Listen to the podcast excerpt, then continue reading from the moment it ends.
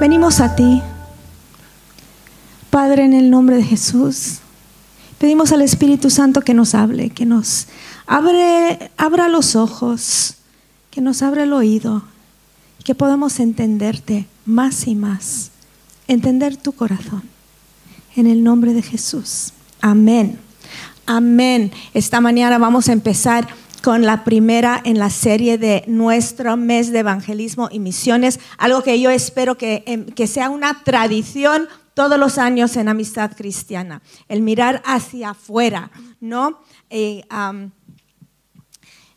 desde el principio, Dios ha tenido el mundo en su corazón. Vamos a ver su corazón. Y el corazón de Él ha sido siempre para bendecir al mundo con la salvación y deseamos entender eso esta mañana. Desde Génesis empezamos a ver su sentir por el mundo y el plan que traza desde el principio.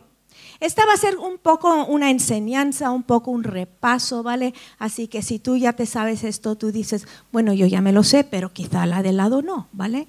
Así que vamos a repasar, vamos a estudiar un poco.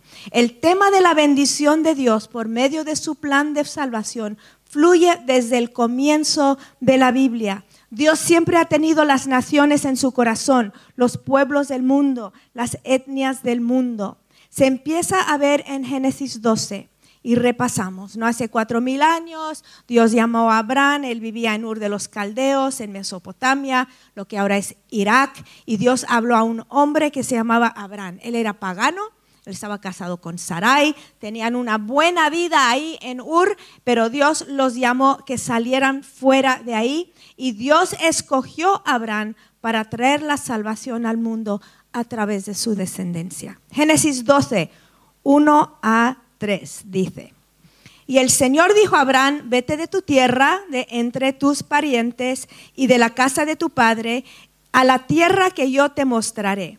Haré de ti una nación grande y te bendeciré y engrandeceré tu nombre y serás bendición. Bendeciré a los que te bendigan y a los que te maldigan, maldeciré. Y en ti serán benditas todas las familias de la tierra. Por un lado parece ser un llamado personal a Abraham, pero vemos que hay ramificaciones grandes, ¿no? Le va a, llevar a una nueva tierra, le va a hacer de él una gran nación y Dios va a bendecir al mundo a través de él.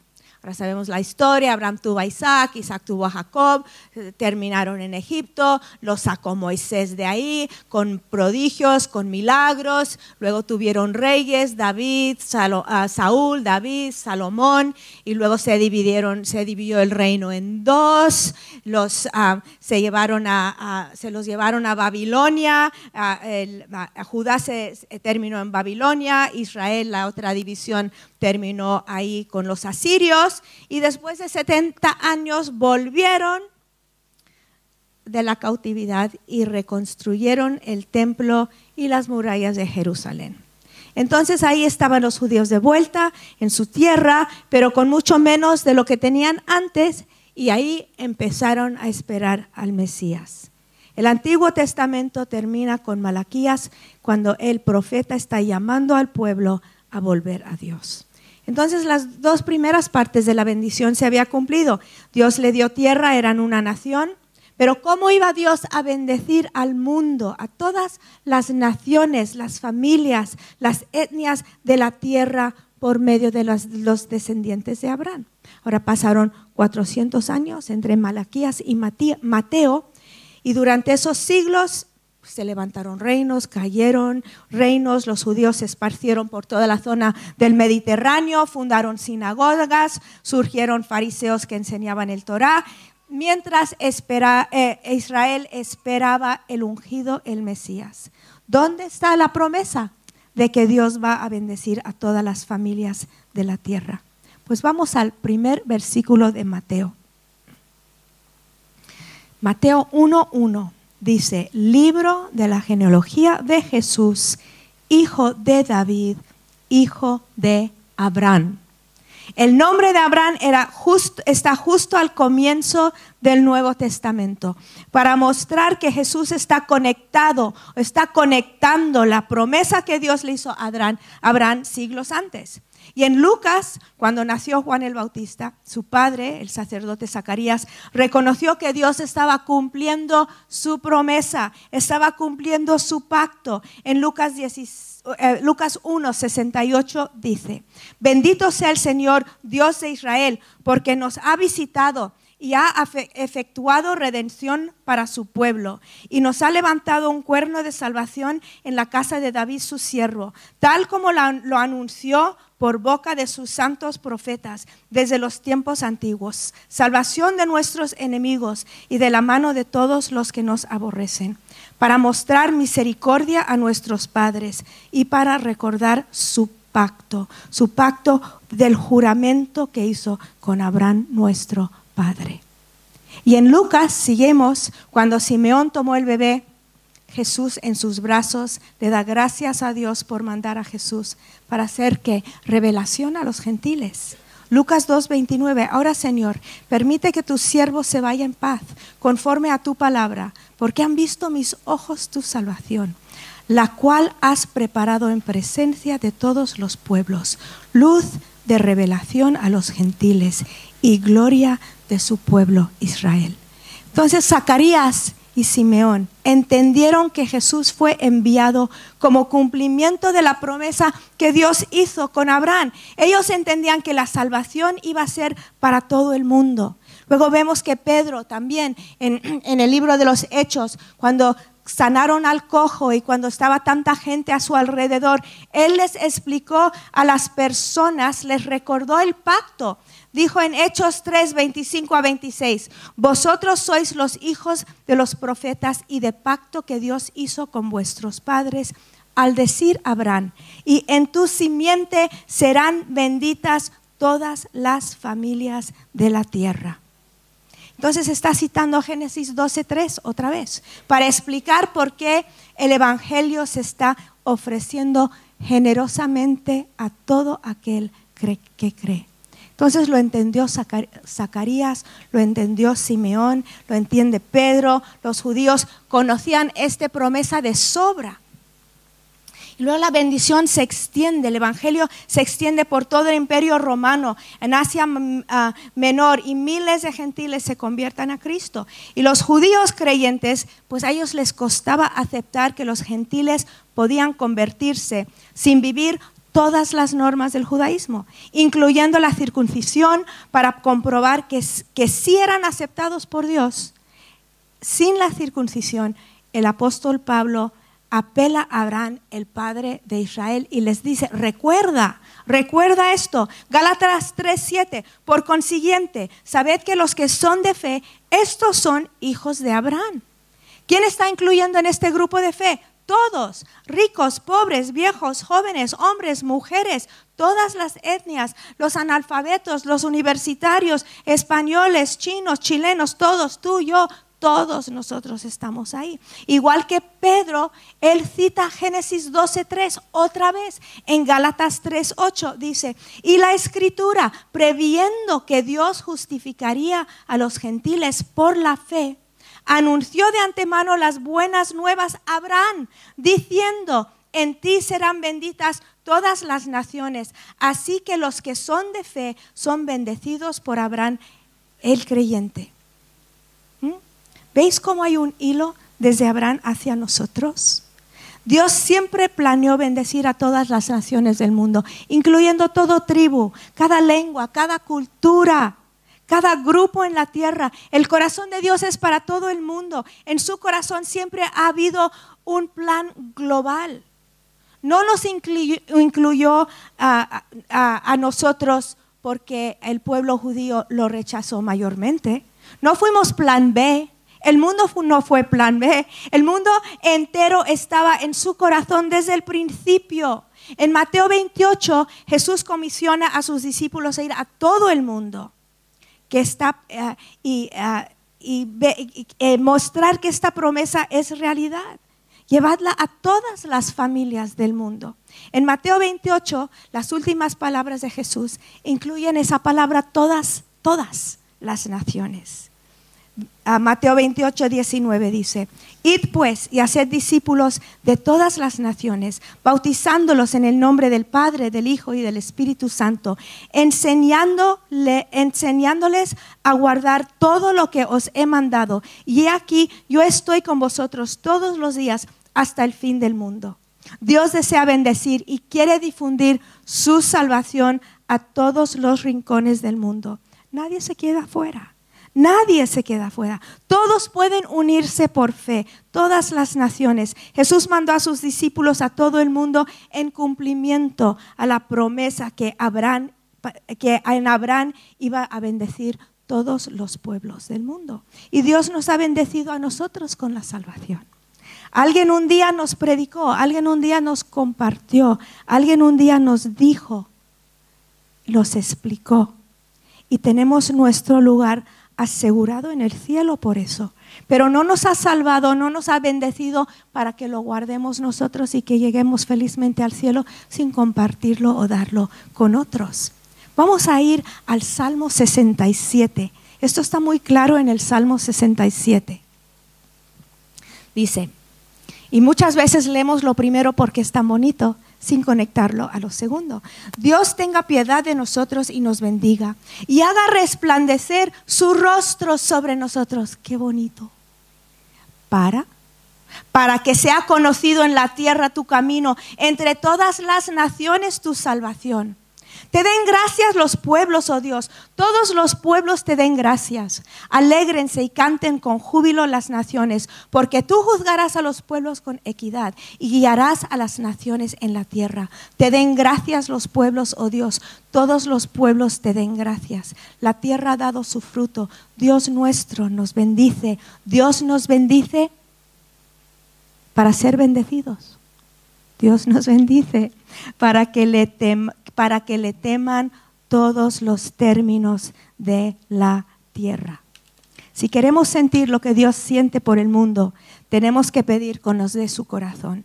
Que lo que le apasiona a Él nos empiece a, empiece a apasionar a nosotros también. Sus bendiciones nunca nos son dadas para, solo para gastarlos en nosotros mismos. Ninguna bendición que tienes es solo para ti es para compartir. El evangelio que tienes no es solo para ti. Cuanto, y sabes que lo, lo, lo impresionante con Dios es cuanto más das, más tienes.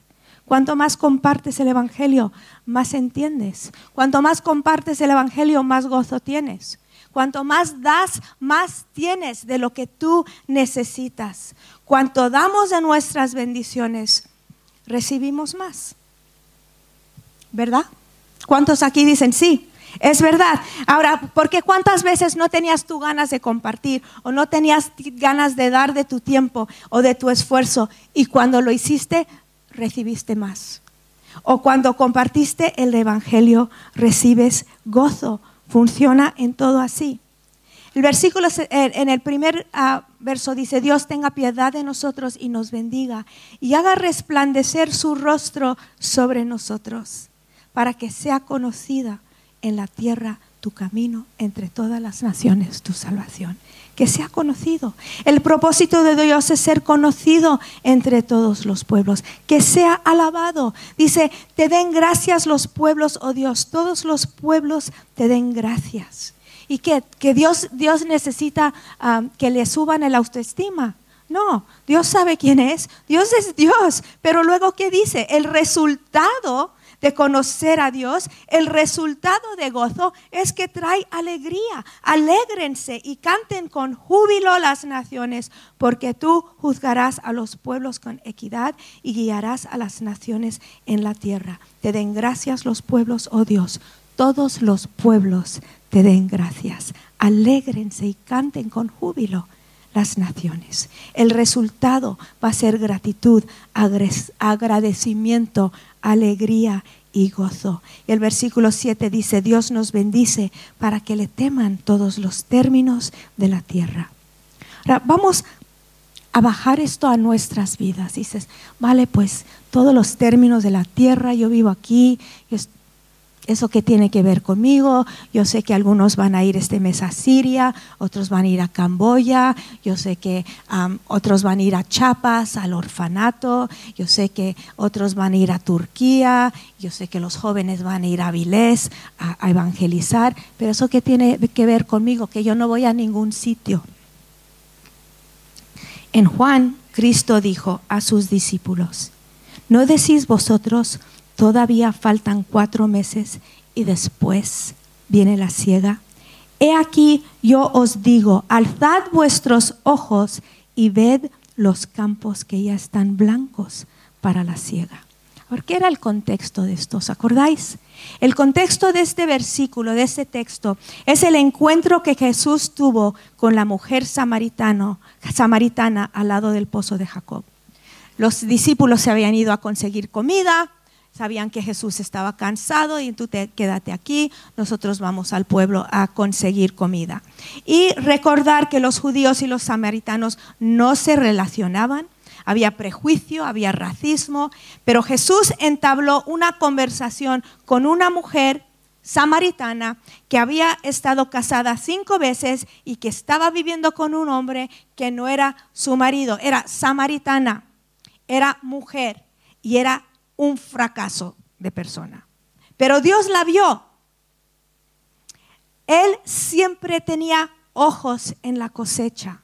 Él veía que estaba lista la cosecha porque veía su corazón. Sabía que había intentado sobrevivir y llenar el vacío de su corazón con relaciones, que estaba intentando satisfacer la sed de su, su, corazón y no sabía cómo. Él le ofrece agua viva y ¿qué pasa? Ella lo recibe. Entonces llegan los discípulos, no sé, llegan de Burger King, no sé de dónde llegan, ya habían comido, trajeron la bolsita a Jesús, aquí tienes tu hamburguesa, yo no sé exactamente cómo fue, quizá no exactamente así, pero ellos llegan y se sorprenden. Se sorprenden, ¿por qué? Porque él había llevado a esta mujer a la luz. Porque esta mujer, porque hablaba con ella, ¿y qué le dijo Jesús? Abran los ojos porque la cosecha está a tu alrededor. No digas que la cosecha está ahí, no digas que la cosecha solo está en Siria, no digas que la cosecha está solo en Camboya. Dice Jesús, levanta los ojos, que la cosecha está todo a nuestro alrededor, está blanca para cosecharlo. Nos dice, abre los ojos ve lo que veo. Alzad vuestros ojos, ved los campos. Todos aquí asumimos muchas cosas de la gente. Igual que los discípulos asumían cosas de los samaritanos, nosotros asumimos muchas cosas. Creemos que la gente no está abierta, Creemos que el madrileño es muy difícil, creemos que la gente no tiene hambre, creemos que no tienen sed. Y Jesús nos dice en esta mañana, alzad vuestros ojos y ved los campos que ya están blancos para la siega. A ver, yo sé que no es fácil, ¿no? Para la mayoría de nosotros compartir nuestra fe, pero cuando lo haces es fantástico. Seguramente hay aquí personas que han llevado a alguien al Señor. Y no hay nada mejor en el mundo. Es algo que no puedes comprar con dinero. Es algo que te llena de alegría cuando tú ves una persona entender el Evangelio, recibir el Evangelio en su corazón y ser transformado. No hay nada mejor que eso. A veces pensamos que la gente se va a ofender, pero si lo haces con humildad y con amor, casi nunca les molesta. De hecho, a las personas les encanta dar su opinión, ¿no? Tú hablas con ellos, les encanta dar su opinión y hablar de lo que creen si no se sienten atacados. Puedes decir, oye, mira, me siento mal haber estado trabajando a tu lado todos estos años sin compartirte lo que es más importante para mí. Podríamos comer un día porque todos los años aquí yo contigo sin decirte. ¿Tú crees que te va a decir que no? ¿Te va a decir que sí? Claro que sí. Y le das tu testimonio. Ahora, si tú dices esto me parece muy difícil, esta tarde a las 4, Jacobo Bock va a darnos un taller acerca de compartir nuestra fe uno a uno. No nos va a decir cómo subirnos a la caja roja, no nos va a decir cómo predicar una predicación, nos va a decir cómo hablar uno a uno con nuestros amigos, con nuestros familiares, y yo creo que es importante no perderlo. ¿Qué hizo la mujer samaritana? Fue y encontró gente, contó su historia. Nadie puede discutir con tu historia, nadie puede discutir con tu testimonio, lo que Dios ha hecho en ti está hecho. Lo que Dios está haciendo, Él lo está haciendo. Y alguien te puede mirar un poco así, pero si te ha pasado, a ti te ha pasado. No deseamos ver ah, fruto de amistad cristiana lejos y no verlo a nuestro alrededor. No verlo en nuestra vida diaria. Todos queremos ver que Dios se mueva en poder, cuando va el equipo a Chiapas con los chicos y hagan el campamento. Y queremos dar económicamente, queremos dar ah, con nuestras oraciones. Lo mismo con Camboya, lo mismo con Siria, lo mismo con Turquía, lo mismo con Avilés. Pero no quieres ver fruto a tu alrededor. Yo sí. ¿Quién quiere, ¿A quién le gustaría este año llevar a alguien al Señor? A todos, ¿verdad? A todos.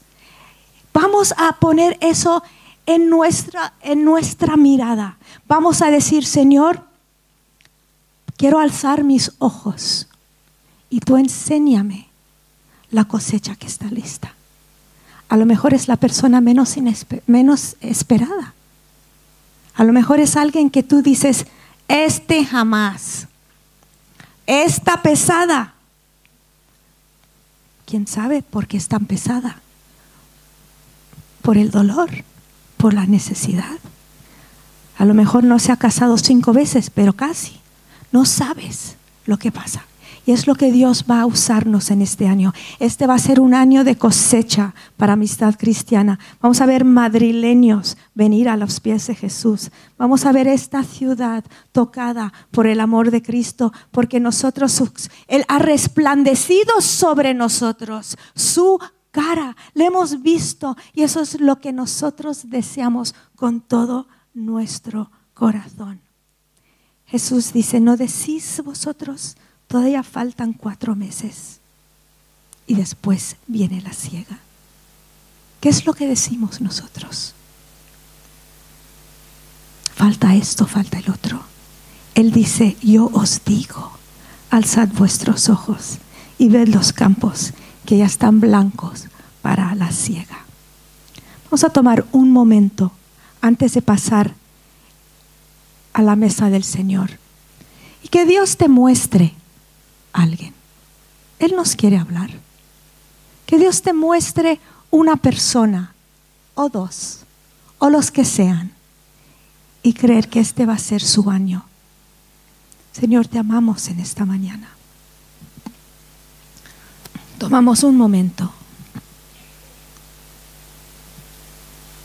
Queremos alzar nuestros ojos y ver lo que tú ves. Ver lo que tú ves. Ver los corazones hambrientos. Ver las personas llenos de temor. Ver las personas con tantas adicciones, tanta culpa, tanta vergüenza y saber que tú has resplandecido sobre nosotros, para que todas las naciones te conozcan. Gracias Dios. Gracias Señor.